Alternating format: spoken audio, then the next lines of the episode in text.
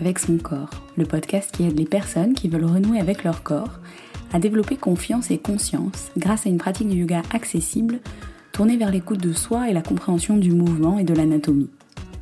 Je m'appelle Léa, je suis professeure de yoga et j'ai la conviction forte qu'en développant une meilleure conscience corporelle, en apprenant à se connaître, à se comprendre et à s'écouter, il est possible de développer une relation bienveillante et autonome à son corps.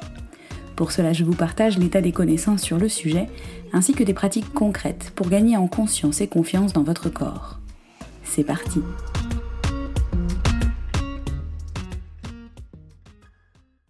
Bonjour et bienvenue dans le premier épisode de Bien avec son corps. Si vous m'écoutez en ce moment, c'est probablement que vous avez l'envie ou le besoin de renouer avec votre corps. Vous êtes au bon endroit. J'ai conçu ce podcast pour vous apporter des connaissances, des prises de conscience et des pratiques tournées vers l'écoute de soi et l'anatomie pour vous aider à mieux comprendre et pourquoi pas à accepter votre corps. Je m'appelle Léa, je suis professeure de yoga et rédactrice web à mon compte. J'ai découvert le yoga en 2008, à l'âge de 20 ans, dans une période de ma vie assez intense et compliquée. J'ai toujours eu une relation très conflictuelle avec mon corps et à cette époque, euh, plusieurs euh, événements de la vie n'ont pas arrangé ça. Aujourd'hui, j'enseigne un yoga qui se veut accessible, tourné vers l'écoute de ses sensations et la compréhension de son corps. C'est important pour moi de transmettre à mes élèves l'idée de se détacher de leur jugement, de se détacher d'un rapport de performance vis-à-vis de leur corps. Il me tient à cœur aussi de leur donner des clés de compréhension de leur anatomie, pas pour aller plus loin, mais pour viser les justes ressentis pour eux. Je les invite en fait à se détacher de la forme de la posture et chercher seulement les bénéfices pour leur corps et leur mental dans l'instant présent. En fait, j'ai la conviction profonde que développer une meilleure conscience corporelle, apprendre à se connaître, à se comprendre, c'est la clé principale pour une relation plus apaisée et bienveillante vis-à-vis de son corps. Cette conviction qui m'anime, euh, qui évidemment m'a poussé à produire ce podcast, qui m'aide à construire mes cours, mes programmes de yoga, elle me vient en fait de mon expérience personnelle et c'est de ça dont je voulais vous parler un peu plus en détail dans ce premier épisode de présentation.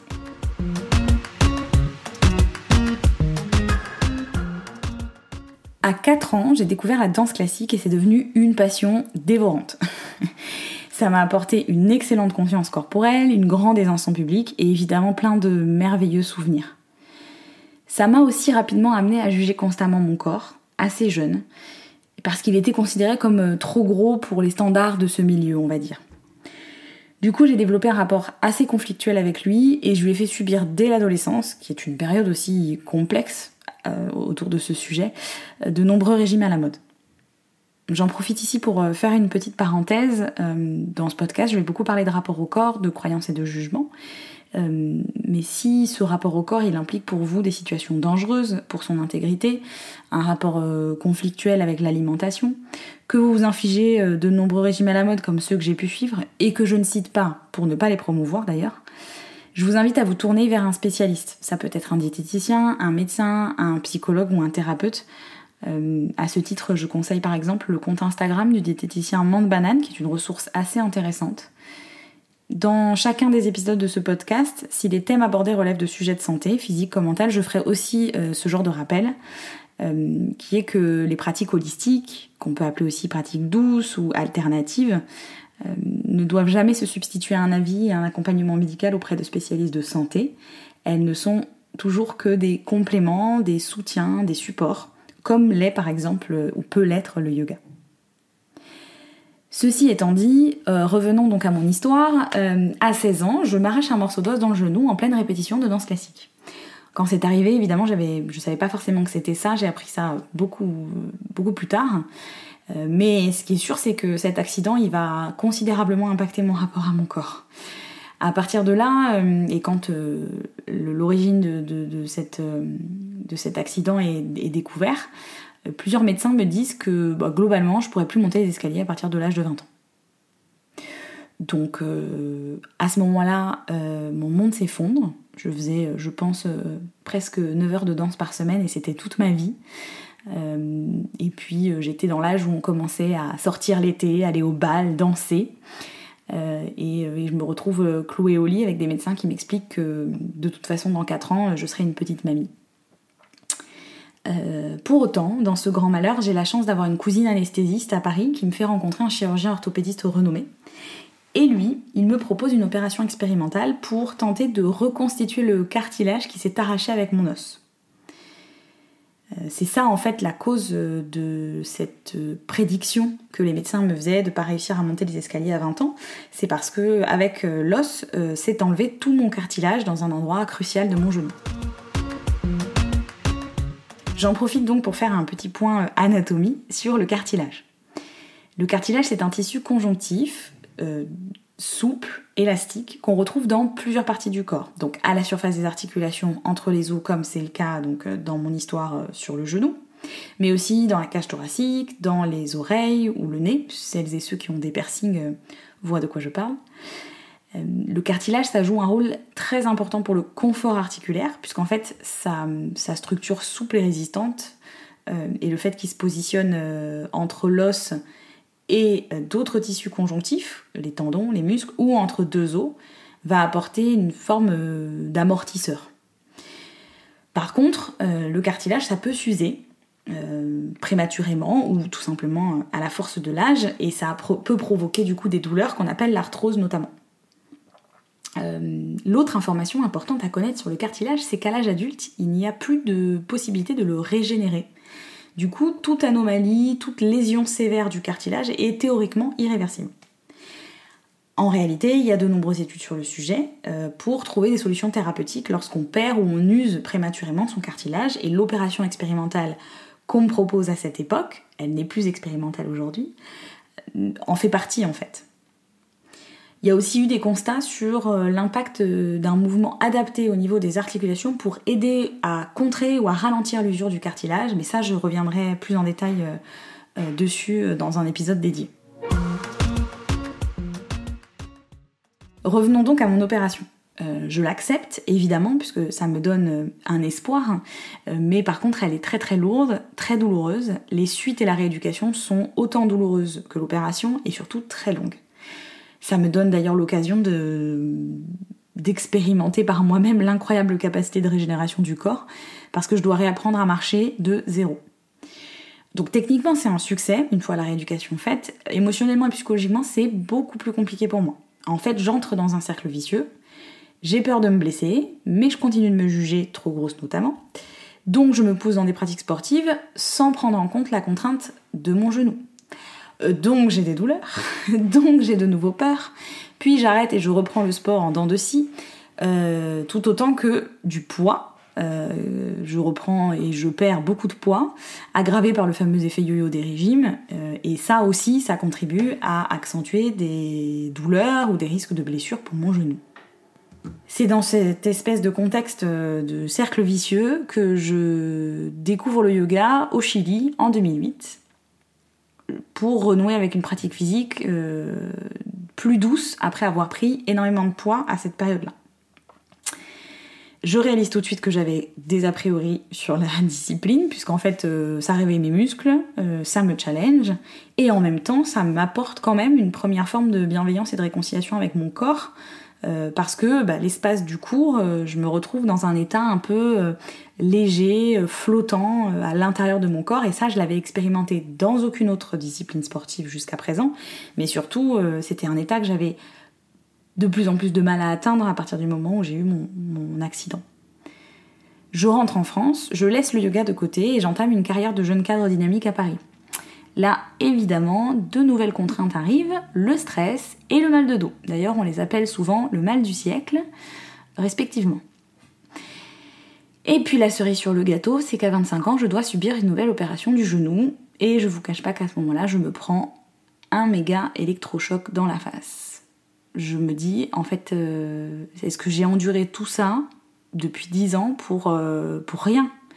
Je, me demande, euh, je me demande ce que j'ai fait, je me culpabilise énormément d'avoir euh, poussé mon corps, en fait. Et, c'est dans cette phase de culpabilisation que je réalise en fait que je me suis enfermée dans une relation malsaine avec mon corps. Qu'en fait je l'ai traité jusqu'à présent comme un objet, qu'il fallait que je comment dire, façonne, voilà, un objet à façonner, un objet à contraindre pour répondre aux standards des magazines féminins, de, de, ce que je me faisais comme idée de la performance ou même des standards de la mode, alors qu'en fait c'est mon corps qui me permet de vivre, de ressentir, d'aimer sachant qu'à ce moment-là, je venais de rencontrer euh, bah, l'homme qui partage toujours ma vie aujourd'hui. Du coup, pendant cette phase post-opératoire euh, du genou euh, à 25 ans, je me dis que là, c'est plus possible. Il faut que, il faut que je, il faut que je porte un vrai soin à mon corps. Pas euh, ce que je faisais jusqu'à présent, de vouloir le contrôler, le modifier, et donc du coup de faire euh, tout le temps euh, trop ou pas assez, mais vraiment de simplement le, accepter ses limites pour mieux vivre à l'intérieur des limites de ce corps, en lui permettant bah, de jouer son rôle le plus longtemps possible, c'est-à-dire d'être mon véhicule pour une vie chouette et heureuse. C'est donc pour ça que je reprends le yoga dans un studio à Paris. À l'époque, euh, j'avais un peu du mal à passer le, cap parce que j'avais l'impression que le yoga en studio parisien, bah, c'était réservé à un certain type de personnes, un certain type de corps, auquel j'estimais évidemment encore à cette époque ne pas correspondre. Mais du coup, j'y vais quand même. Et la magie, évidemment, opère euh, tout de suite, euh, à nouveau. J'arrive à me détendre, je renoue avec mes sensations physiques, je réduis les douleurs et surtout, bah, je m'accepte le temps d'une heure et demie. À partir de cet instant, j'ai plus jamais lâché la pratique du yoga. Et au fur et à mesure que mon intérêt pour la pratique du yoga a grandi, j'ai arrêté petit à petit, sans vraiment m'en rendre compte, de faire du sport pour mincir. En fait, j'ai pris conscience de mes capacités, j'ai pris conscience de mes limites, et je me suis dit, bah, je vais adapter et ne plus lutter contre. Dans le yoga et dans d'autres disciplines comme le fitness, le running, que je pensais ne plus avoir du tout la, possibilité de faire avec mon genou, et en fait, euh, euh, en fait, était tout à fait possible. En tout cas, dans ces conditions-là. Et à partir de là, mon corps me l'a incroyablement rendu. J'ai complètement fait disparaître mes problèmes de dos. J'ai diminué vraiment très fortement les douleurs au genou. Puis je commence aussi à stabiliser mon poids et surtout à faire la paix avec lui. Au point que ben, en 2018, j'effectue un triathlon, alors un taille S certes, mais un triathlon quand même. Et en 2020, je fais la moitié du parcours du GR20. Et parcourir le GR20, c'était vraiment un rêve depuis très jeune. Parce que je ne vous l'avais pas encore précisé jusqu'ici, mais je suis née et j'ai grandi en Corse. Pour moi, ce sentier, il est mythique, il est euh, réputé parmi les plus difficiles d'Europe. Il parcourt les plus belles montagnes de mon île et il représente vraiment la quintessence euh, de l'identité corse. Et du coup, ben, je le pensais en plus complètement inaccessible à mes capacités. Donc euh, voilà, ça restait un rêve lointain que je pensais ne jamais pouvoir accomplir. De pouvoir y arriver, à la hauteur évidemment de ce dont j'étais capable, donc euh, j'ai été obligée de rester attentive à mes douleurs et mon énergie. Euh, d'ailleurs, bah, j'ai dû arrêter au milieu et ne faire que la moitié du parcours. mais ça m'a fait réaliser tout ce que le yoga m'avait apporté dans mon rapport à mon corps à la fin du parcours euh, et de cette moitié de GR20, euh, en fait, j'ai jamais été aussi fière de toute ma vie, alors que je me suis arrêtée au milieu et que j'aurais pu rester concentrée sur le fait que j'avais pas pu le faire en entier. En fait, je me suis rendu compte aussi à ce moment-là que bah, il y a eu le yoga qui a contribué, mais pas que. Depuis que ces années à m'intéresser à cette pratique, et eh ben, je m'intéresse aussi au mouvement, à l'anatomie, à la physiologie, à la psychologie.